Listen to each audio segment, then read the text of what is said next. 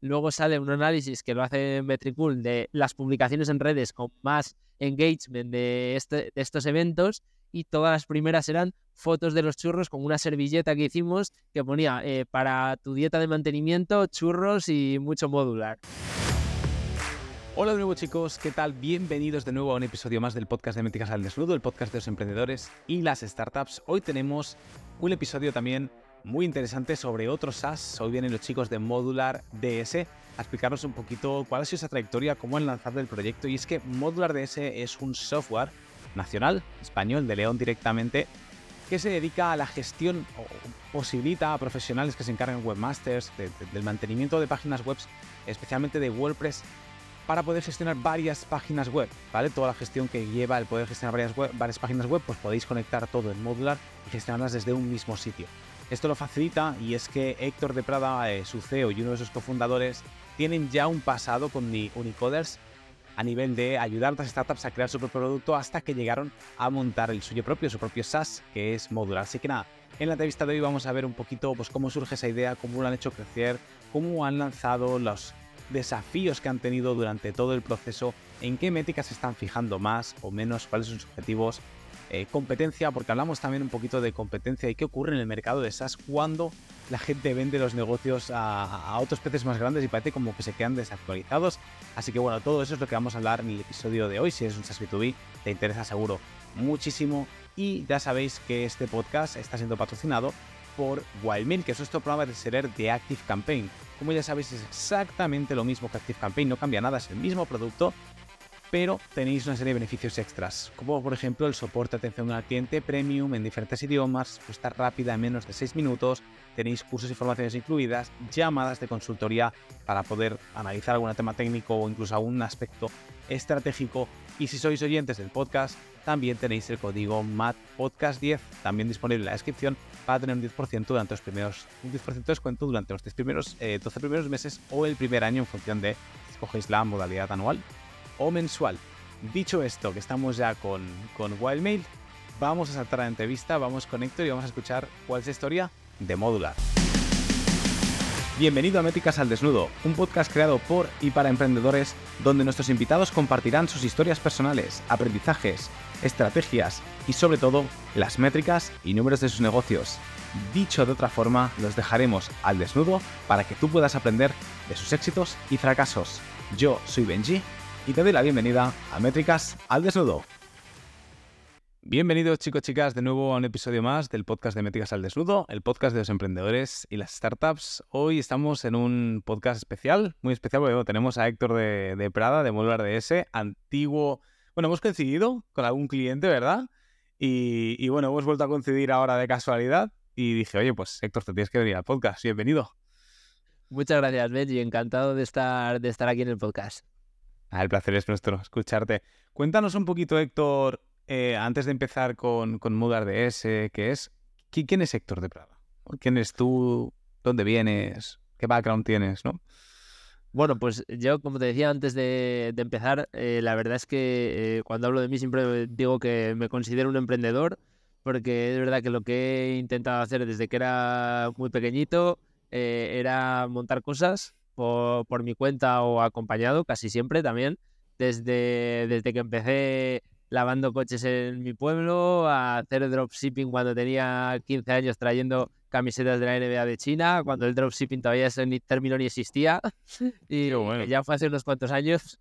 Y a luego ya, pues bueno, yo tuve la suerte de estudiar en Estados Unidos, gracias a una beca para jugar a baloncesto, y según volví ya empecé como, me de alta como autónomo, yo estudié eh, para hacer diseño web, empecé a trabajar en online y acabé juntándome unos años después eh, por proyectos en los que coincidíamos eh, con un amigo de toda la vida, que habíamos ido al colegio juntos, al instituto juntos, que es David, mi socio, mi socio actual, y montamos Unicoders, que es la, la empresa con la que empezamos los dos, que es, era una consultora especializada en el desarrollo de software, trabajamos con startups, eh, bueno, con cualquier tipo de empresa, software a medida hacíamos y también hacíamos muchísima, muchísima web y muy centrado con WordPress. Dentro que éramos un equipo de programación y hacíamos todo muy a medida, eh, trabajábamos mucho con WordPress. Y de ahí un poco es como surgió o fue evolucionando hasta lo que es hoy en día modular. ¿Unicoders, por eso y Modular DS son cosas diferentes o Modular DS cuelga de Unicoders? Sí, son cosas diferentes. O sea, bueno, con una consultora es pero empezamos con Unicoders, hubo mucho tiempo en el que lo hemos combinado y ha sido un poco 50-50. Eh, te escuché a ti en un podcast que decías que creo que era eh, Wildmail el que financiaba a Wildmetrics, y eh, nosotros era Unicoders, la parte de consultoría, la que nos financiaba a Modular mientras íbamos creando, bootstrapping el, el producto, el, el SaaS nuestro. Y ahora ya pues, estamos pasando solamente a Modular. Sois Bootstrap, eso está claro, ¿no? No hay ninguna financiación por ahí detrás hasta ahora eh, ha sido todo, todo, no Bootstrap como tal con el producto en sí, porque el producto no generaba, luego seguramente preguntarás de los ingresos de Modular, no generaba ingresos para mantener a todo el equipo, ni mucho menos, ni, el ni cubrir el desarrollo, pero, nosotros a la parte de consultoría teníamos suficiente beneficio como para eh, bootstrapearnos sin necesidad de inversión. Claro, bueno, al final es Bootstrap, lo único que es otro proyecto el que financia, pero si no tenéis ahí ronda. Eh, ahora ya, por curiosidad pura y morbo puro, ¿es modular de ese el pez grande de la pecera? nivel de facturación. Bueno, no, a nivel de facturación, eh, ahora ya sí, porque este verano es cuando estamos haciendo ya el corte 100%, veníamos arrastrando proyectos que íbamos dejando. Los meses anteriores todavía facturaba eh, mucho más mucho más unicoders, pero la idea nuestra es que ahora, bueno, en verano, porque esto, aunque estamos hablando un poco antes, eh, poco que estamos en septiembre, entonces en verano ya hemos dejado Unicoders, entonces sí, ahora ya la facturación es toda de, de modular. Qué bueno. Pregunta, porque bueno, lo hemos hablado fuera de escenas.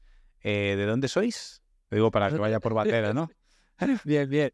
Así me gusta. Nosotros somos de León y estamos en León y siempre vamos con León por, no solo es Silicon Valley, Madrid, Barcelona, ¿no? Eh, Valencia con Lanzadera, no, también hay startups por ahí. que, no se diga, que no se diga. Qué bueno. Héctor, cuéntanos ahora, hemos conocido un poquito ahí tu background y, dónde vienes y tal. Cuéntanos qué, qué es Modular DS. Bueno, pues Modular es una herramienta online, un SaaS, ¿Es modular o modular DS? Porque yo le meto el DS a todos lados, pero... sí, sí eh, eh, puedes llamarlo modular o modular DS, como quieras. Modular. Es, eh, modular, sí.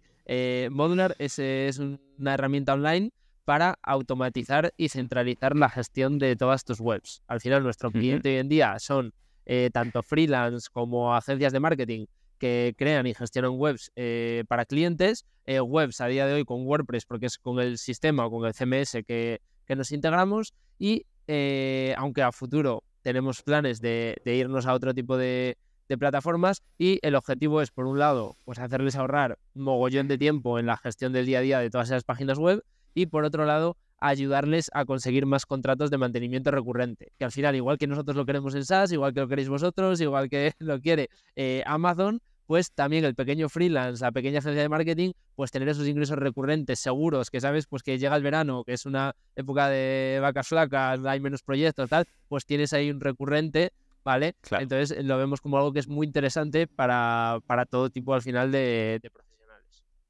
¿Y cómo surgió la idea de montar? O sea, vosotros estáis con Unicoders, que es esta consultoría que me comentabas, eh, digamos, que, que, ayudabais a otros SaaS ¿no? a crear el producto, en el consultoría, mejor quizá algún servicio de agencia también, depende cómo. Y hay un día que os levantáis, eh, tú y David, creo que me has dicho que era el socio, y decís, venga, vamos a montar nuestra propia SaaS, o es algo que se iba cociendo ya y estaba en mente tiempo atrás. Nosotros siempre lo tuvimos en mente, o sea, siempre eh, dijimos que lo que nos gustaría sería crear algo que pudiese ser eh, realmente grande. O sea, la, consulta, la consultoría nos gustaba, eh, hemos aprendido muchísimo con ella, nos ha permitido también formarnos nosotros, formar al equipo, crear una empresa por primera vez, pero es verdad que siempre el objetivo nuestro fue conseguir, poder hacer algo que al final pues tuviese eh, un potencial mucho más grande, una escalabilidad mucho más grande. Entonces, una cosa que me gusta contar y también para que se vea pues lo difícil que es encontrar al principio esa idea o ese producto es que nosotros Modular no fue la primera idea, no fue la primera opción que tuvimos, nosotros eh, empezamos, pues mi socio David, que es, eh, él es programador, es eh, más el genio, se creó un framework de desarrollo para WordPress, que era el que nosotros usábamos como consultora para programar nuestras webs y de ahí un poco surgió la idea de decir, oye, pues vamos a sacar esto al mercado para que otros desarrolladores eh, puedan usarlo. Entonces, empezamos un poco por ahí, al final acabamos yendo un poco más a, oye, esto lo podemos evolucionar más todavía a eh, que dentro de que por detrás esté hecho a medida y tenga una, sea muy potente y esté muy optimizado, que cualquier persona se pueda crear su web, ¿vale?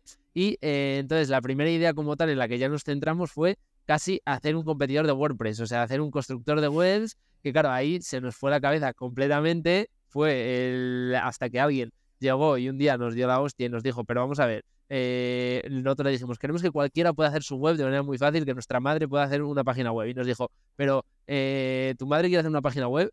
Y fue como, pues la verdad es que no. Entonces, eh, al final, entre esas y otras cosas, fue un poco el guantazo que nos dimos después de dedicar varios meses de desarrollo y tal. Nos dimos cuenta que no tenía sentido porque no estamos solucionando un problema a nadie ya existía WordPress, existía Webflow, Shopify y el otro, o sea, había una competencia brutal y no teníamos capacidad para competir con ellos. Y claro. ahí fue cuando nos paramos y dijimos, vale, pues vamos a hablar con esta gente que, que nos está diciendo que no tiene este problema, vamos a ver qué problemas tiene. Y entonces, hablando con, por eso, con freelance, con agencias de marketing que desarrollaban webs, igual que con nosotros, empezamos a ver que todo el mundo tenía los mismos problemas, sobre todo con el mantenimiento posterior de las webs y con la gestión de sus clientes. ¿Vale? Con el trato con el cliente, que el cliente te mande las cosas, que el cliente entienda lo que estás haciendo, que no tengas problemas para que luego te pague, ¿vale? Organizarte con él. Entonces dijimos, vale, aquí puede haber algo porque todo el mundo nos está diciendo que su pain más grande dentro de sus proyectos web es este, ¿vale? Es posterior a cuando ya ha acabado una web. Y entonces eh, vimos que nosotros también era algo que sufríamos en el día a día y fue ahí como eh, pivotamos, por así decirlo, y empezamos a construir Modular como una herramienta de eh, gestión de webs y de gestión de clientes. Porque ¿cuánto tiempo se pasa desde que ocurre esta hostia, decís, vamos a crear Modular DS o Modular, a, a que lo lanzáis al mercado? ¿Cuánto pasa ese tiempo en la cueva construyendo? Pues, Porque yo no soy un perfil técnico y no tengo ni idea, entonces también por eso te lo pregunto. E-, ese tiempo como tal no fue, no fue muy largo, porque nosotros es verdad que estuvimos meses desarrollando esa solución de que era constructor de webs, ¿vale? Entonces hubo mucha parte que es verdad que aunque mucha parte fue tirada a la basura, mucha parte se pudo reutilizar ya, pues la interfaz que habíamos preparado, eh, un poco lo inicial que era la conexión con las webs de WordPress y tal, hubo muchas cosas que lo pudimos recuperar y entonces realmente cuando nos dimos cuenta de la hostia hablamos rápidamente con unos cuantos profesionales, vimos que ahí podía estar el problema, lo hablamos nosotros y dijimos, vale, vamos a empezar a tirar por aquí. Y yo creo que eh, a lo mejor en tres, cuatro meses, y esto fue a lo mejor principios del 2022, enero, eh, creo que en marzo, a finales de marzo, sacamos el MVP, que era un MVP, MVP, ¿eh? de los que dan vergüenza, o sea, muy MVP. Pero cuando dices cuando dices lanzarlo, porque aquí ya vamos al go-to-market y, tengo una pregunta por aquí que es cómo lo enfocasteis, ¿no? Este go-to-market y, luego el posterior market product fit.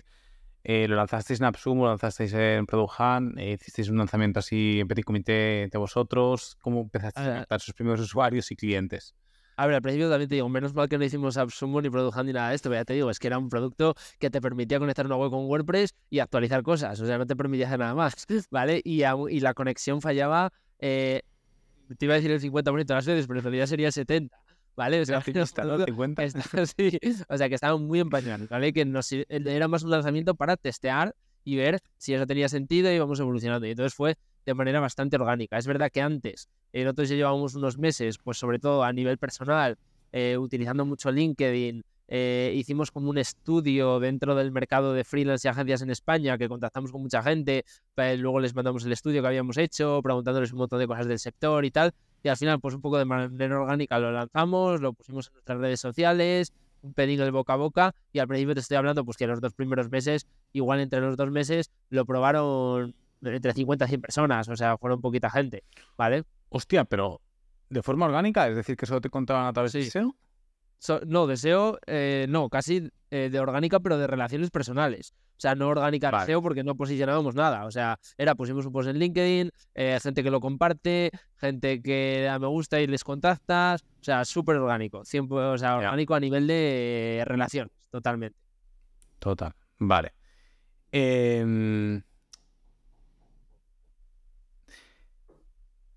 Sigo, sigo, sigo, pensando que 50 100 personas es un huevo. Bueno, oye, pues, O sea, está muy bien para, para rollo para tirar solo de, de conocidos, por decirlo de alguna manera. Sigo Sí, pensando creo- que, es, que está muy bien. ¿eh?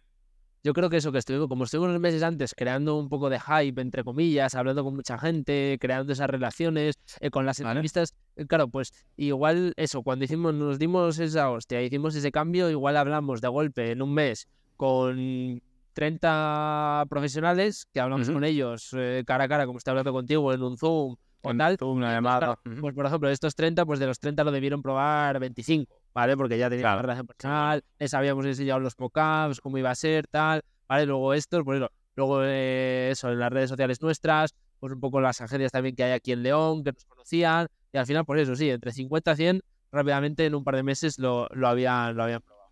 No, la que muy bien. Y esto es cuando decidís empezar a, a lanzarlo. Eh, o sea, cuando entiendo que los usuarios no pagaban nada o ya eran clientes. Nada, una, nosotros estuvimos desde marzo, finales de marzo, que lanzamos el MVP, hasta finales de noviembre, último de noviembre, creo 28 de noviembre, 29 de noviembre, sin cobrar ni un euro. O sea, no me Vale. acuerdo cuántos usuarios teníamos ya cuando empezamos a cobrar, eh, pero eh, estuvimos sin cobrar nada muchos meses, que fue un poco la travesía en el desierto. Y en el momento que hacéis cobrar, ¿nos daba miedo? Es el decir, hostia, ahora vamos a cobrar, la gente que está utilizando lo gratis se va a cancelar, van a ir a otro o lo van a entender, porque creo que muchos emprendedores se encuentran en esta tesitura, ¿no? Claro, a ver, eh, no nos daba miedo como tal el cobrar, eh, porque es verdad que esperamos tanto, porque igual que te digo que el MVP era una cosa eh, pues muy MVP, sí que lo fuimos evolucionando mucho durante esos meses y ya confiábamos en el que el producto estaba ayudando a la gente porque veíamos las métricas, ¿vale? Veíamos cómo la gente lo estaba usando. Eh, tal. sí que eh, teníamos lo que teníamos eran muchísimas ganas muchísima incertidumbre de por fin eh, que la gente empezase a pagar para validar realmente que esto tenía sentido, porque nosotros éramos muy, somos muy de la mentalidad que hasta que no empiezas a cobrar por ello, por mucho que la gente lo use, por muchos usuarios que tengas, no sabes si esto va a funcionar. Entonces, casi Claro. era más, eh, más que miedo, teníamos ansia de decir es que tenemos que sacar ya los planes de pago porque necesitamos ver si la gente paga o no paga. Es la validación final. Claro. Total. total. ¿Cuánto cuesta, tío, crear un SaaS, Héctor? Uf, mucho, mucho. A nivel de, a sea, nivel de, de- de dinero, ¿eh? Te- te- te- o sea, ya no digo en el esfuerzo, que creo que es una locura, pero a nivel de dinero, para que la gente lo pueda cuantificar, obviamente depende, depende del tipo de SaaS. No sé si quieres montar una lingua, prepárate, pero más o menos de media sí que vosotros habéis sido como, entre comillas, bootstrap, lo habéis montado pues entre vosotros dos, tres, tres personas, recursos propios, aún y así, ¿cuánto cuesta? Pues mira, yo, yo te diría que más o menos hasta con año- bueno, eh, ponte que empezamos desde que pivotamos en enero del año anterior, aunque ya había en 2000, enero de 2022, hasta más o menos ahora mitad de, de 2023, eh, con un poco lo que habíamos hecho antes, yo creo que habremos invertido nosotros de beneficios de Unicoders y un ENISA que, que pedimos eh, en torno a unos 200.000 euros. ¿Vale? Que hemos invertido en, en- y además hemos invertido en, bueno, en el 80-90% en desarrollo, porque prácticamente al principio pues, no hacíamos absolutamente nada. de- ¿Esto de para el MVP o para la versión de noviembre? No, para la versión de ahora, digo, de hasta día de hoy, Ahora. ¿vale? Hasta día de hoy. Para, para el MVP, pues yo qué sé, igual eran 70.000, 80.000 y para la versión de noviembre, pues igual 120.000 o algo así. Al final es sobre todo desarrollo y claro, entiendo que hay muchas maneras. Hay eh, desde la gente que se monta un SaaS como Side Project y están facturando seguramente ahora mismo mucho más que nosotros y la gente que eso desde el principio se mete en la cueva, intenta hacer un Figma y está tres años en la cueva y se ha gastado una millonada. Entonces, claro, depende mucho también de tus recursos, de lo que puedas, de dónde lo saques. Claro. Dicho esto, o sea, el go-to-market, eh, digamos, hicisteis un onboarding de alrededor de 100 personas, decidís hacer el pago. Eh, de estos que hacéis el pago, ¿cuánta gente se quedó? ¿Hay mucha gente que se fue? ¿O hubo una muy buena retención? No, nosotros eh, lo que tenemos ahora es una versión freemium, o sea, es como, por ejemplo, Metricool, cuando hablaste con Juan Pablo, que te escuchaba, tenemos un plan gratuito que lo que tiene es una limitación, pues el número de webs que puedes conectar, muy similar a ellos, que tienen un límite de cuentas que puedes conectar. Exacto. Y eh, luego tenemos eh, los planes de pago que ya te dan pues todas las funcionalidades vitaminadas, por así decirlo, y tienes webs eh, ilimitadas. Entonces, eh, Vale. cuando sacamos el plan de pago, bueno, ya te digo, pues no sé lo que tendríamos. Igual teníamos 300 usuarios o 400 usuarios, no me acuerdo ahora mismo. eh, pero cuando- a la versión free. Y entonces luego... Seguían estando en versión free y nosotros lo sacamos, digamos, por fin lo sacamos, lo sacamos con un descuento muy importante para los early adopters, que lo activamos durante una semana, y dijimos, pues, oye, todos los que entréis ahora por ser early adopters, os damos un descuento importante de por vida y eh, em, pues de eso, de los 300 que habría, no me acuerdo, eh, creo que convirtieron como entre 20 y 25. Se pasaron al plan, al plan de pago ya. Entonces dijimos, bueno, oye, aquí hay algo, porque es verdad que todavía teníamos tres funcionalidades y dijimos, oye, aquí hay algo, incluso alguno ya lo contraté y nos dijo, oye, que yo uso la competencia, pero os contrato porque veo que estáis evolucionando muy bien y quiero usaros a vosotros porque me gusta mucho más lo que estáis haciendo.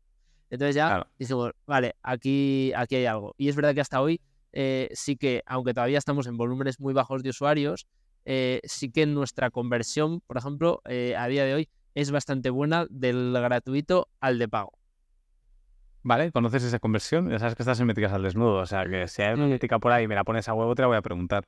Mira, pues yo os digo, a finales de junio, o sea, a final del segundo trimestre, ¿vale? A mitad de año, ya ves que soy transparente total, tendríamos usuarios activos unos 250 ¿vale? Vale. Y de esos 200 usuarios activos que lo usan de manera recurrente, eh, casi 100, casi por un cuatro números, casi 100 eh, eran usuarios de pago. O sea, que para nosotros era una métrica y además con toda la gente que habla del mundo de SaaS nos decía, hostia, es, es mucha gente esto, ¿eh? Es mucha gente. ¿Y cuál es el ticket medio o el ARPA?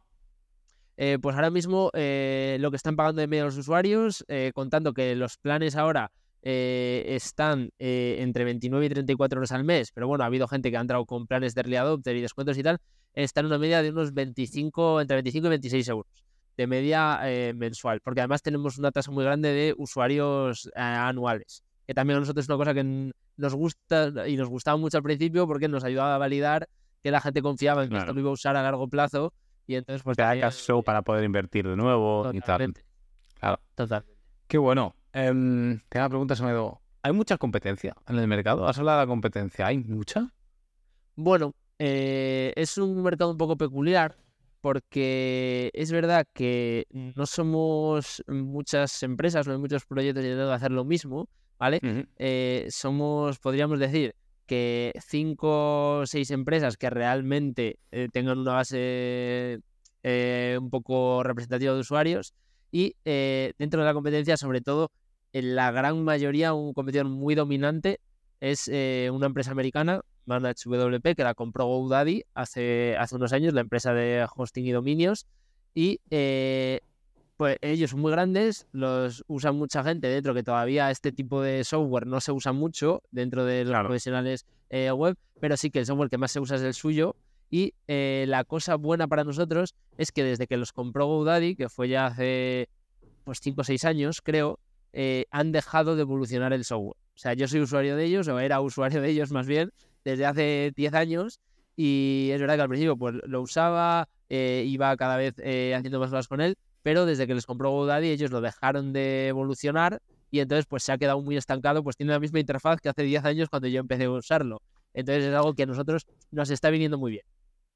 Esto, tío, es una cosa que ocurre mucho, ¿no? ¿Tú sabes por qué? Porque cuando un SaaS funciona muy bien, viene un pez gordo, lo compra y parece casi que, lo sepulta. Porque es que eh, ha pasado también, como por ejemplo, con Profitwell, que nosotros eh, lo tenemos ahí con Wildmetrics mirando el relojillo y tal. Y también Profitwell, desde que lo vendieron a Padel o que lo compró Padel hace como un año y pico, mm, ha lanzado cuatro chorradas. Pero es como que se para por completo el. ¿Sabes el por qué, el motivo que hay detrás de por qué ocurre esto? A ver, yo no lo sé porque no he hablado con ellos, pero yo creo. Es común, es muy común, ¿verdad? El sector de, totalmente, Totalmente, Y yo lo he hablado con, con mucha gente, eh, lo he hablado con gente del mundo del hosting que les preguntaba, oye, vosotros, eh, si hicieseis esto, ¿por qué creéis que ha podido pasar? Y al final me decían que es que GoDaddy compró este software, pero bueno, podría ser cualquier otra empresa, y al final no es su core de negocio. O sea, ellos lo compraron por X razón en un momento puntual, pero luego al final en el día a día su negocio no es ese, no es hacer ese SaaS. Entonces, eh, como que al final pues es mucho más difícil que sea un equipo que está 100% centrado en sacar ese software, en qué es su proyecto, su vida. Entonces, yo además eh, lo hemos visto que de, de Manage WP se fue la mayoría de la gente que estaba, o les, invitaron a marcharse, no lo sé. Entonces, eh, pues entiendo que ahí era muy, era muy, complicado ya seguir evolucionando eso cuando además ni siquiera tienes a la gente que, que está. Hostia. Es que, es, te digo, es muy común. Con Parametrics pasó algo parecido también. O sea, son SaaS muy conocidos que la gente los utiliza, pero se van quedando obsoletos. Al final es como... Son competencia no son competencia porque sabes que hasta cierto punto se van a quedar atrás por completo, ¿no? Totalmente, totalmente.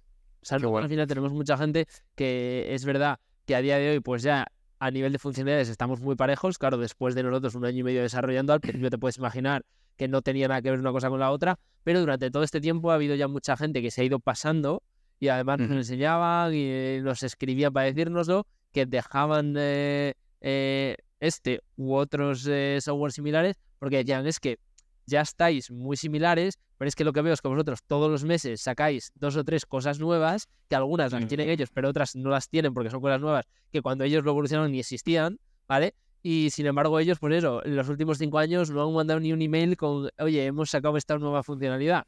Entonces, eso, pues, quieras que no, eh, lo, lo, estamos aprovechando y era un poco la idea de que lo vimos desde el inicio, porque una vez que investigamos el mercado y tal, dijimos, vale, están estos, hay alguna empresa más, hay alguna empresa similar a nosotros que está empezando ahora, que sí que les consideramos más nuestros competidores, porque nos quedamos un poco en la carrera al mismo tiempo, pero lo vimos y dijimos, pues aquí hay mucho mercado que quitarle a estos otros. Claro, total. Y has hablado de que tenéis una muy buena tasa de, digamos, de, de free a premium, ¿no? ¿Cuál crees que son las claves para tener esa tasa tan grande? Estaba hablando con Don Juanpa, que has hecho referencia a Juanpa, no con Meticool, que me decía que la tasa de free a, premium es bajita, pero es muy rápida. Ellos tienen identificados que si en 14, 15 días más o menos una persona utiliza Metricool no, no pasa a premium, es porque a lo mejor es cliente de free, no es cliente de premium y no va a volver a convertir ni aunque espere seis meses, ¿no? Porque no... Yo, yo creo que una diferencia eh, con Metricool, por ejemplo, es que eh, en, si comparamos una red social, una cuenta de Instagram y una, y una página web, ¿vale? Eh, llevar una cuenta de Instagram, probablemente llevarla bien sea igual de difícil que llevar una web, ¿vale? O más difícil porque te exigirá seguramente mucho más en el día a día, pero... Eh, aprender a hacerlo, como todos estamos acostumbrados a usar las redes sociales en nuestro día a día, es muy fácil. Entonces, eh, estoy seguro que hay mucha parte de sus usuarios que tienen una cuenta, dos cuentas y que, oye, usan Metricool para planificar o tener estadísticas y demás. Nosotros, al final, nuestro usuario, que además desde el principio hemos puesto foco en llegar a ellos, eh, son quienes gestionan webs, que es muy raro que una persona gestione solo una web, porque si sabes gestionar webs es seguramente porque seas profesional y te dediques a eso, ¿vale? Porque es eso, el, el peluquero o la abogada o tal que tiene un despacho tienen una página web, no saben de llevar una página web. No saben probablemente ni lo que sea WordPress. Pero sí saben lo que es Instagram, sí saben lo que es Facebook. Lo podrán hacer mejor o peor, pero seguramente pueden llegar a, llevarlo o una persona del equipo puede llegar a llevarlo. Entonces, lo que vemos es que al final nuestros usuarios son profesionales. Eh, en cuanto empiezan a usar Modular, ven que realmente les cambia mucho la vida porque te ayuda muchísimo en el día a día. Nosotros lo vemos porque nosotros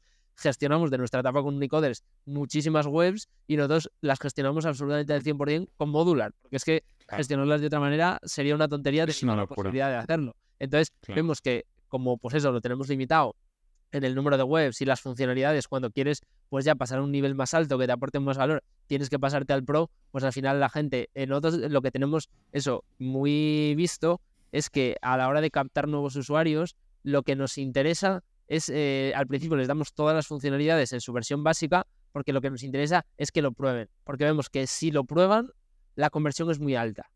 El problema es los que nos dejamos sin que lo prueben, pero en el momento que lo prueban, luego nos es relativamente fácil, entre comillas, porque prácticamente no hacemos nada, es orgánico. Ellos según empiezan a probar y lo empiezan a usar, se dan cuenta de, hostia, es que esto me hace ahorrar muchísimo tiempo, le estoy dando a mi cliente cosas que hasta no le daba, le puedo cobrar, claro. Entonces es como, voy a pasar porque le estoy pagando 20, 30 euros al mes y solo con un cliente de los que tengo o con medio cliente de los que tengo ya lo pago y les estoy aportando muchísimo más valor, estoy ahorrando un montón de horas, me quito un montón de preocupaciones. Entonces, eh, eso es muy importante.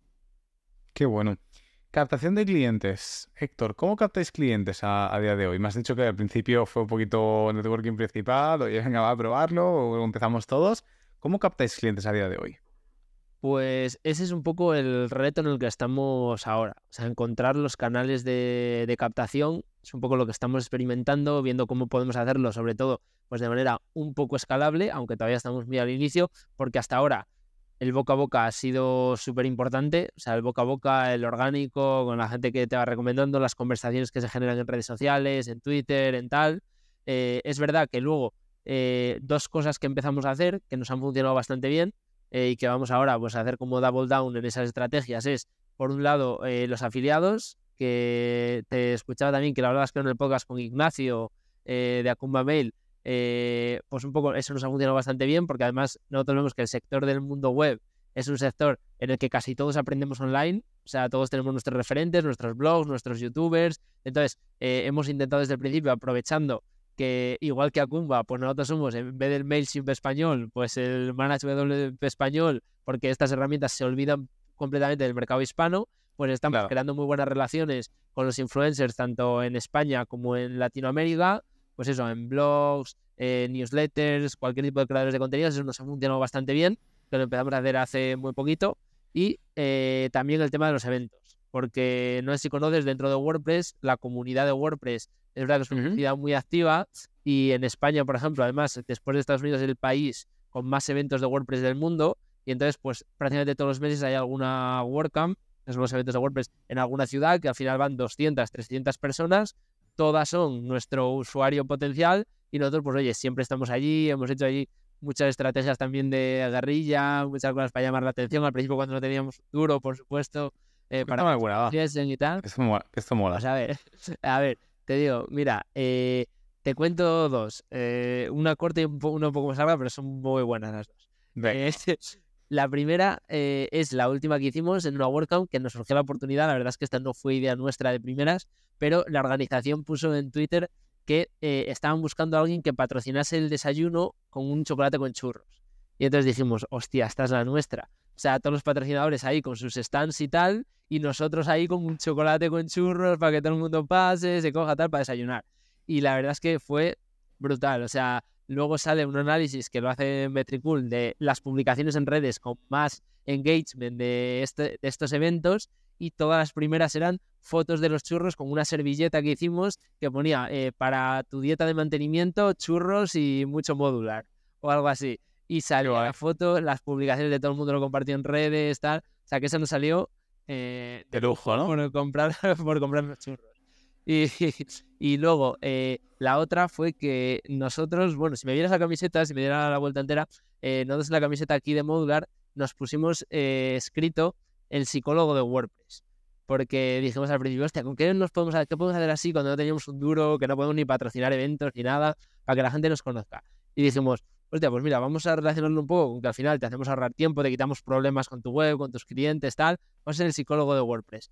Y entonces cogimos y a todo el mundo que iba a uno de los eventos que fuimos, que al final eh, en estos eventos pues la base de datos de asistentes es pública, salen todos ahí en una página, les buscamos, les investigamos un trabajo 100% manual, fuimos a, las webs de sus agencias, a los avisos legales tal, y escribimos a mano unas cartas anónimas mandándoles a todo el mundo con el remite del psicólogo de WordPress, unas cartas moradas que mandamos por correo, correos, y les llegó a todo el mundo a su casa o a su oficina eh, diciendo, oye, somos el psicólogo de WordPress, hemos estado haciendo una investigación, en, este próximo evento vamos a llevar un tratamiento muy especial, no sé qué tal. Y entonces cuando llegamos al evento, claro, íbamos con las camisetas y la gente nos paraba, oye, que yo he recibido una carta, no sé qué, ¿quiénes sois vosotros? Qué bueno. y llevábamos ahí unas tarjetas con unos QR específicos, habíamos hecho una web con un storytelling también del psicólogo, tal. Entonces, bueno, fue una estrategia completa. Guapo, ¿eh? Es que sí, sí, por eso esa eh, la verdad es que así entero, no sé si lo había contado alguna vez en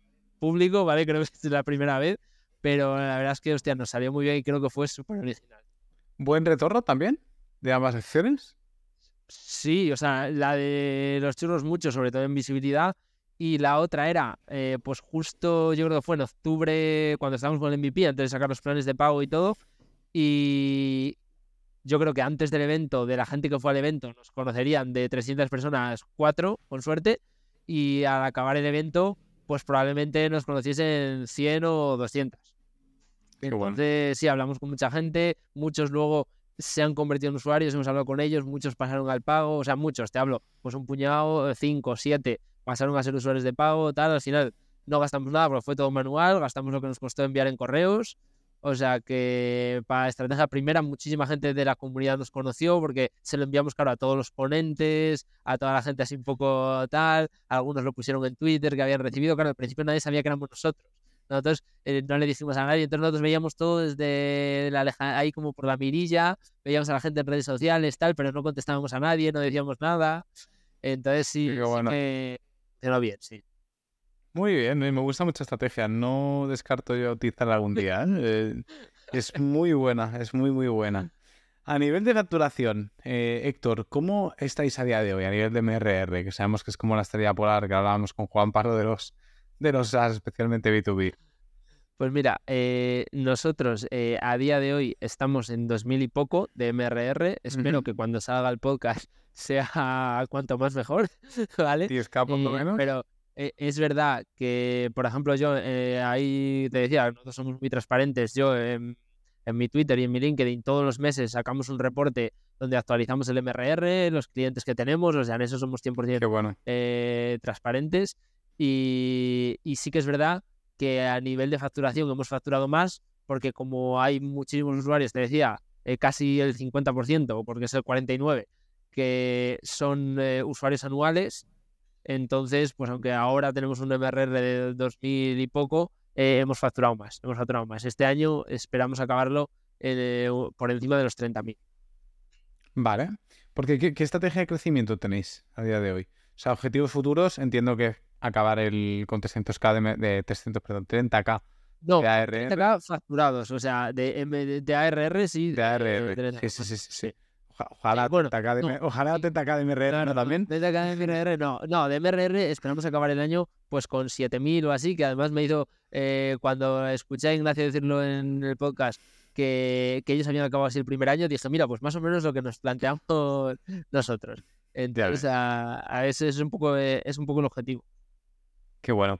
Y estrategia de crecimiento que sigáis. Estáis, me has dicho que estáis como todavía explorando mucho que cada adquisición de clientes es el que mejor os trae eh, más retorno en ese aspecto. Pero ¿tenéis alguna otra estrategia al margen de eso? Pues eh, nosotros, eh, por un lado, una cosa que llevamos trabajando desde el día uno, pero que no te comentaba antes porque a día de hoy pues ha funcionado poco, porque lleva mucho tiempo, te lo puedes imaginar, es el SEO, ¿vale? Nosotros pues tenemos un blog que pues debemos tener casi ya cerca de 100 artículos ¿vale? Sobre WordPress. Sobre, ¿Escribís cada semana? Eh, sí, ahora sí, al principio no. O sea, el primer, claro, piensa que llevamos un año y medio desde que empezamos a escribir, ¿vale? Eh, al principio escribíamos, pues oye, cada dos semanas, cada tres semanas, y hemos ido aumentando la frecuencia todo lo que hemos podido, ¿vale? Al principio también eran artículos, es verdad, mucho más largos, de cosas mucho más curradas. Ahora es verdad que también intentamos testear con muchas palabras clave, más cosas, a ver cuáles son las que funcionan y cuáles son las que no, y ir a cosas a lo mejor más simples dentro de lo que cabe, dentro de lo que cabe, no te hacemos la mega guía de no sé qué, pero te artículos más cortitos, de a lo mejor 500.000 palabras, que sea rápido de generar, pero que vaya muy posicionado con muchas palabras clave, ¿no? Eso es. Entonces, el SEO importante, queremos seguir eh, trabajándolo.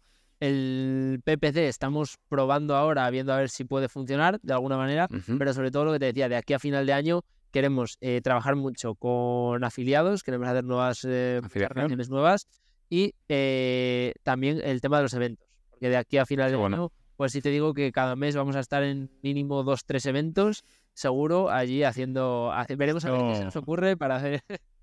Esto me huele a, o sea, empiezas como, como la persona que te nominó en el podcast, ¿eh? Empiezas como Álvaro de Rayola, que empieza con eventos y no para Bore. no, es, todos es, una cosa que nos dijo al principio, nos dijo, al, al principio tenéis que estar los eventos funcionan de la leche. O sea, tenéis que estar ahí, tiene que conocer la gente. Y es verdad que hasta ahora, ya te lo digo, lo que nos dijo Álvaro ha, funcionado muy bien. Entonces, le a seguir haciendo caso. Claro que sí, no, bien. Joder, eh, lo que ha creado con Rayora es, es de locos. ¿Qué métrica es la que es la, o sea, obviamente vuestra estrella por siempre va a ser, o, bueno, mejor me equivoco, pero seguramente es el MRR, porque al final para cualquier, cualquier SaaS B2B el MRR te dice cuánto estás facturando al mes, eh, te cuantifica todo, ¿no? De ahí sale el chan rate, de ahí sale la RR, de ahí sale la zen value y demás. Pero ¿hay alguna métrica en concreto que digas, mira, Benji, yo ahora mismo el MRR está ahí, es importante, pero hay otra que me fijo todavía más? Retención, activación, usuarios, no sé. Para nosotros, ya te digo, importantísimo, porque además vemos que ahora estamos convirtiendo bien y eso que de lo que queremos hacer a lo que llevamos hecho estamos en un 10% del camino, siendo generosos, eh, es eh, los usuarios activos Porque eso, vemos que los valores activos, la gente que lo usa, convierte bien y que, y que si no convierte ahora, cuando tengamos muchas más cosas, va a ser mucho más fácil que vaya convirtiendo. Usuario activo es no cliente, ¿eh? Claro, usuarios activos no clientes. O sea, te hablo usuarios, eso, que usan la aplicación. Nosotros eh, tenemos, eh, la métrica que usamos es eh, usuarios activos mensuales, ¿vale? Y lo basamos en base a que hayan hecho X determinadas acciones dentro de Modular, que hayan actualizado una cosa, que hayan añadido una web, qué no sé qué tal. Entonces, para nosotros es muy importante ir creciendo ahí, porque claro, nosotros estamos ahora en un volumen muy bajo y también nos, nos sirve tanto para validar que luego les podemos convertir, pero también eh, para ir un poco, eh, uno de nuestros retos es demostrar que el mercado es suficientemente grande. Entonces eh, necesitamos, pues eso, ir creciendo en usuarios activos, ir consiguiendo más para demostrar que hay mucho volumen todavía por, por convertirlo. Por explorar, qué bueno. Perdona, me ha pillado ahí los dos estornudos. El que, el que, no, el que, nos, el que nos esté viendo en YouTube, han visto que ha pasado aquí a Benji, ¿no? Me ha pegado aquí dos espasmos, me va a ver un estornudo. No se me va a constipar en verano. Tiene, tiene cojones la cosa, ¿eh? Me voy a constipar en verano con el calor que hace aquí en Barcelona. Bueno, en fin. Fuera de este pequeño paréntesis, em, estamos ya como llegando al final de la entrevista y hay una cosa que te quiero preguntar y es, ¿buscáis exit? O sea, ¿la intención de Modular es vender la empresa en algún momento o es más, a lo mejor el concepto que tenemos nosotros con, con Walme y con Walmetics que es, no, no, yo quiero hacer crecer la empresa y quedarme y no me hace falta buscar ahí ser el siguiente Shopify, ¿no? Y vender millones, sino que mi nicho lo controlo, mis, yo qué sé, 4, 5, 6, 3 millones de facturación anual y listos. Ojo que el de Shopify salieron a bolsa, pero él sigue ahí, ¿eh? El de Shopify sigue, el fundador, creo, juraría, ¿no? Que sigue siendo. Pues no lo sé. Puede decir Shopify, puede decir Shopify, puede decir, yo qué sé, cualquier otro, ¿no? Pero. Sí, no, lo, puntualizo porque eh, la verdad es que no es algo que tengamos conversaciones sobre ello, ¿vale? Claro. Eh, Siempre te puede ocurrir como a Mail, ¿eh? Eh, Siempre puede ocurrir como a Pumba es que ellos han vendido en la empresa, pero siguen estando ahí trabajando y con sus condiciones que habrán por detrás. O sea, que no, eh, no puedo decir nunca, digas nunca, pero ahora mismo nuestro objetivo, yo siempre lo digo, si dentro de 10 años eh, podemos estar teniendo 100.000 profesionales en todo el mundo que usan Modular para gestionar sus webs y David y yo podemos seguir llevándolo, para mí sería el mejor resultado de todos los posibles, sin ninguna duda. Qué bueno, qué bueno. Te voy a preguntar. Eh, última pregunta. Bueno, ¿cuántos sois en el equipo? No es la última pregunta, esa es la penúltima. Eh, nosotros eh, ahora mismo somos siete personas. Siete personas. ¿Y cómo, cómo os repartís a nivel de responsabilidades? ¿Cuántos developers? ¿Hay persona de marketing? ¿Hay persona de growth? ¿Eres tú directamente como CEO? Cuéntame. Mira, pues eh, nosotros eh, somos, eh, bueno, en marketing somos dos personas, ¿vale? Por empezar por la parte más pequeña. bueno, marketing y ventas, llamémoslo, ¿vale? Tenemos de dos personas. luego tenemos un diseñador que es la única persona que no está a tiempo completo, ¿vale? vale. Él trabaja como, como externo, pero que es el tercer socio que tenemos David y yo que entró cuando empezamos con Modular para ayudarnos con toda esa parte de diseño. ¿vale? Y eh, luego eh, las otras eh, seis personas, por eso las otras cinco personas son developers. Si nosotros somos una empresa de desarrollo, nuestro core pues es el desarrollo del producto. entonces, pues tenemos pues un equipo de front y un equipo de, back, por así decirlo. pero es verdad que trabajan juntos prácticamente en todo. Y sobre todo, pues eso, mucho, mucho desarrollo. Somos un equipo muy pequeño, o sea que todos más o menos intentamos que todos sepamos lo que estamos haciendo todos, ¿vale? Que todos estemos un poco al día de, igual que somos transparentes hacia afuera, somos transparentes también para adentro y nos gusta que todo el mundo eh, sepa lo que se está haciendo, cómo afectan unos a otros. Eh, entonces, bueno, lo podemos hacer claro también porque, oye, somos un equipo pequeño y muy cohesionado. Qué bueno. Ahora sí, última pregunta. ¿Qué, o sea, ¿qué tenéis en el roadmap de Modular DS? Es decir, me has dicho a final de año, en su perspectiva que tenéis. Estamos grabando esto, va a ser transparentes también en julio, ¿vale? Aunque la entrevista seguramente salga en septiembre, porque obviamente a nosotros, a mí no me da la vida para ir al día con el podcast, por, desgracia, ojalá me, encantaría. Eh, desde aquí aprovecho que si queréis que esté full time, pues para eso hay que suscribirse, hay que dar like, hay que monetizar mucho, o sea que, ya os digo, están, en vuestras manos audiencia también, ¿eh? ¿Eh? Os paso por aquí la pelota. Pero, ¿qué, tenéis eh, a nivel de roadmap? ¿Hay alguna funcionalidad ahí que digas, buah, Benji, en noviembre vamos a sacar algo que, sabemos que va a ser potente? Mira, pues eh, nosotros ahora mismo, espero que cuando salga este podcast hayamos sacado las últimas cosas que queremos ahora mismo para mejorar los backups recurrentes de las webs, ¿vale? Varias cosas, desde restaurar un backup con un clic desde Modular, por ejemplo, que es una función muy importante que nos llevan pidiendo mucho, mucho los usuarios. Y también eh, dentro de las funcionalidades que ya tenemos, pues los reportes que tenemos para clientes que sean automatizados y que se generen solos eh, los días que tú quieras e incluso se mande. Y luego a partir de ahí, eh, varias de las cosas que nosotros queremos hacer, tenemos un roadmap público también, o sea que lo pueden, todos nuestros usuarios lo tienen siempre a mano en, en, la aplicación y van votando y demás. queremos meternos bastante con cosas de seguridad ¿vale? Del análisis de seguridad de una web, avisos de vulnerabilidades de seguridad, avisos de vulnerabilidades de plugins, que en WordPress es muy importante a la hora de actualizar, saber si puede haber alguna, alguna vulnerabilidad.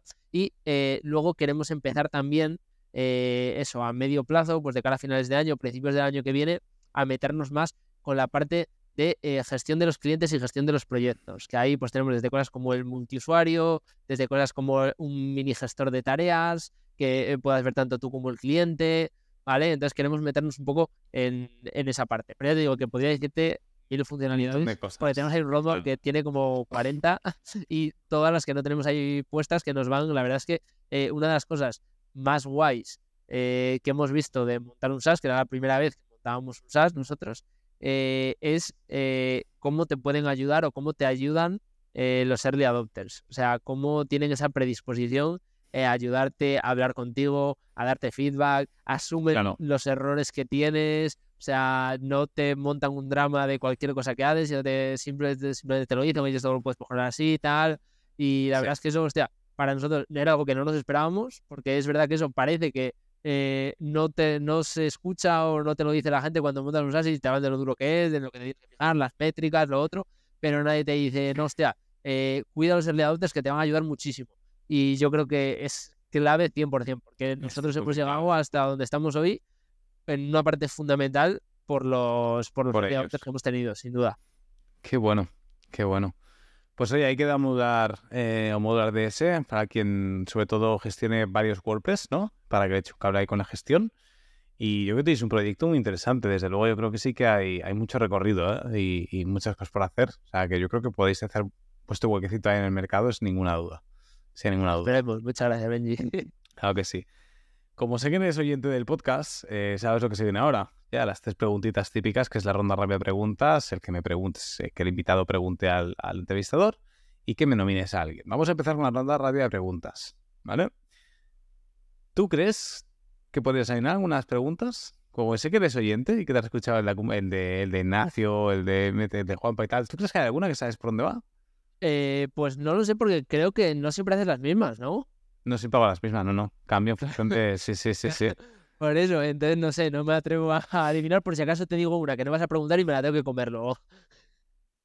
A ver, no, yo te preguntaba esas que pero nada por curiosidad decir, a ver si sabes. Pero bueno, vale. ¿Listo, Héctor? Venga, vamos con ello. Ronda rápida de preguntas con Héctor Prada de Modulars. Pregunta número uno. ¿Lenguaje de programación favorito? Yo diría HTML porque no soy programador, Benji. Vale. ¿Qué es el primero, eh, lo primero que te fijas en una web? Eh, el diseño. ¿SaaS o servicios? SaaS, sin duda, por eso estamos cambiando. Un plugin de WordPress que te encante. Voy a decir, eh, aparte de modular, que tiene su plugin conector, Join Chat que es un plugin de chat eh, español con casi un millón de descargas y es una pasada. Un lema que te guste. Haz cosas y pasarán cosas. Equipo de básquet favorito. Uf, qué buena esa. Eh, diría que el baloncesto León, pero ya no existe. eh, antes jugaban ACB, eh, pero ahora mismo pues sigo la NBA y como soy muy de Stephen Curry, desde que empezó a jugar, pues diría los Golden State Warriors. Última película que hayas visto. Indiana Jones ayer en el cine. Si no estuvieras en León, ¿dónde vivirías? Uf, muy difícil. Intentaría que fuera en León. si, no... No existe León. Uf, qué difícil, qué difícil. Eh, diría que siempre dije que me habría gustado eh, vivir una temporada porque he estado allí varias veces, eh, solo una temporada en Nueva York. Vale. ¿Tu mejor viaje hasta la fecha? Probablemente recorrer Estados Unidos en caravana. Y uno que tengas muchas ganas de hacer. Asia, nunca he estado en Asia y quiero hacer algo en, en Asia pronto. ¿Algún país en concreto de Asia? Mm, Tailandia o Indonesia, Vietnam, algo Filipinas, algo por ahí. Muy buena. Pues oye, ya hemos llegado al final. ¿Qué te ha parecido? Perfecto, estupendo, nada, se me ha pasado un momento. Son muy rápidas, son muy rápidas. La verdad que intento también, aparte, como digo siempre, intento combinamos profesional con personal, así os pillo en frío. Y esa es la gracia un poquito, ¿no? Bien, bien, no, no, muy bien, muy, muy guay, muy guay. Pues oye, Héctor, pregúntame lo que quieras, tío. Profesional, personal. Siempre la gente se va a Vale. personal, pero me da igual lo que quieras, ¿eh? No, pues mira, yo te voy a preguntar una profesional porque, eso, escuchando el podcast, esta sí me la tenía preparada, ¿vale? Porque dije, esta es importante, tengo que Hostia, aprovechar mi Me das miedo, ¿eh? Me das miedo. No, no, pero mira, eh, porque además me interesa a mí también. Eh, vosotros, eh, dentro de Wildmail, entiendo que al final, pues, eh, es un producto que está igual que nosotros ahora. Podríamos decir que nos basamos o estamos integrados 100% con WordPress. Entiendo que vosotros Vale. lo hacéis con ActiveCampaign, ¿vale? Más o menos. Yo sé, ¿vale? Es que es un reseller. Entonces yo no me integro con ActiveCampaign. ActiveCampaign directamente me da el software. Vale, vale, sí. Bueno, no, sí, sí, por supuesto, por supuesto. Entonces, partiendo de esa base, eh, vosotros, ¿qué relación eh, tenéis con ActiveCampaign y cuánto miedo os da que puedan hacer algo raro? La relación con ActiveCampaign es muy buena. Si fuera muy mala tampoco te lo diría, pero públicamente, pero no, la relación con ActiveCampaign es, es muy buena. eh, sobre todo, bueno, al final con los account managers que tenemos, o en este caso, ¿no? Con la, con la gente, sobre todo VPs de Estados Unidos, eh, los directores de los EMEAs, por decirlo así, ¿no? Los directores de Europa y tal, que es, es los que, a los que referimos directamente. Eh, La relación es muy buena, eh, hay un feedback muy grande, de hecho para ellos es muy importante también el feedback que nosotros les pasamos, porque al final, claro, aunque no sea ActiveCampaign, nosotros tenemos una gran cuota del mercado, no toda, pero Claro. una gran cuota. Imagino. Con lo cual, y esa cuota que tenemos, la relación que tenemos nosotros con clientes y partners es mucho más estrecha de la que tiene ActiveCampaign, ¿vale? Entonces, para ellos es muy importante eso y la relación es muy buena. Miedo, mucho también te lo digo. Eh, mucho porque... No, no porque estén locos o porque veas cosas raras, no. Al final, joder, yo, mi modo de negocio está en manos de otro. Es decir, a mí si ActiveCampaign... Eh, yo que sé, recientemente, por ejemplo, decidieron subir los precios. Subir los precios y cambiar los packs de planes absolutamente de todo. Yo me lo tengo que comer con patatas. Y ahí tienes un poco de miedo porque dices, yo no sé cómo afectar al mercado, ¿no? Especialmente a mi mercado.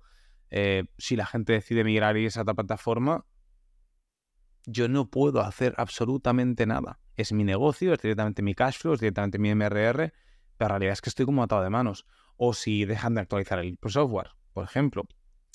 Ah, eh, Todo eso es peligroso, es peligroso. Y por eso intentamos minimizar el, el riesgo con Wildmetrics, ¿no? Eh, Claro. intentamos crear Wildmetrics porque, hostia, final, si tú haces un DAFO, eh, una de las grandes amenazas, que no debería decir no amenazas, que es que ahí no puedes controlar nada, es esto, es que el producto, tú no tienes el control del producto, tú tienes el control de toda la cadena de valor.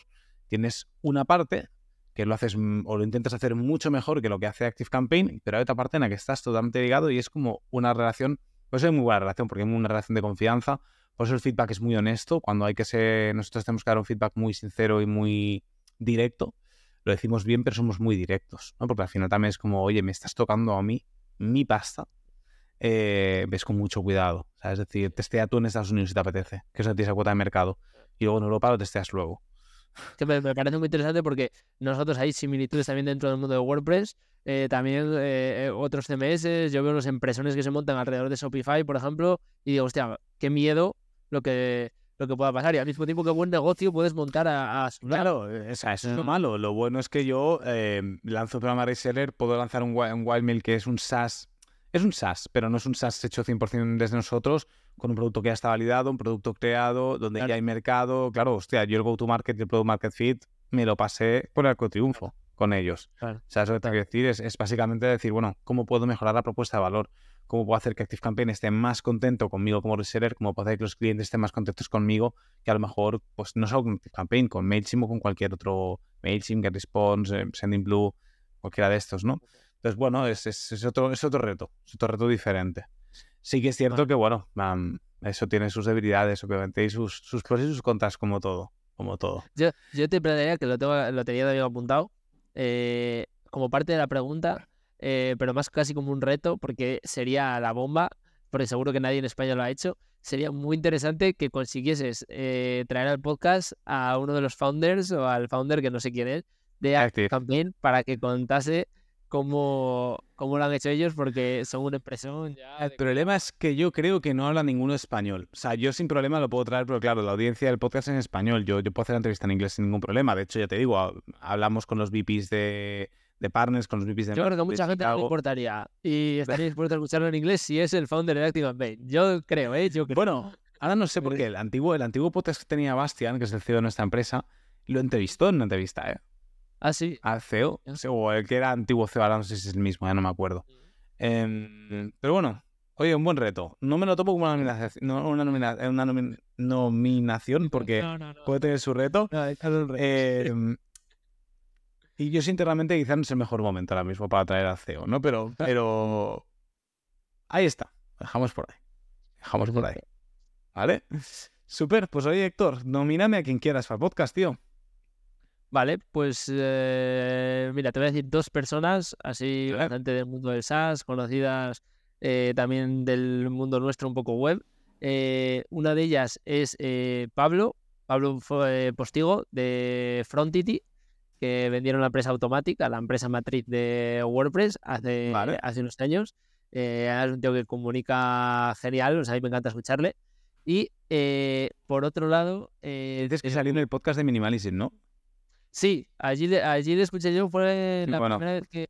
Sí, sí. Y luego ya hemos tenido la relación personal. Yo es verdad que eh, le escuché allí por primera vez, pero es alguien que llevamos siguiendo David y yo mucho tiempo, porque la primera idea que te contaba del framework, ellos era lo que estaban haciendo. Entonces les teníamos ahí muy, bueno. mapeados. Y eh, por otro lado, te voy a decir una persona que me presentaron hace no mucho, que tiene un SaaS muy chulo, que es eh, Wences de MarketWoo, que lleva ya muchos años y además es de León también, bueno, de Ponferrada, ¿vale? Aquí, aquí al lado. Y ellos tienen un SaaS de, del tema de SEO muy, muy, bueno. muy, potente, muy potente. Y también, pues, oye. Eh, cuando hablo con él, hostia, conoce muchas cosas muy interesantes. sabe cómo llevarlo, ¿no? Qué bueno, pues oye, tío, súper, ahí están nominados, nos acabo de apuntar por aquí, para luego pegar el, el toque.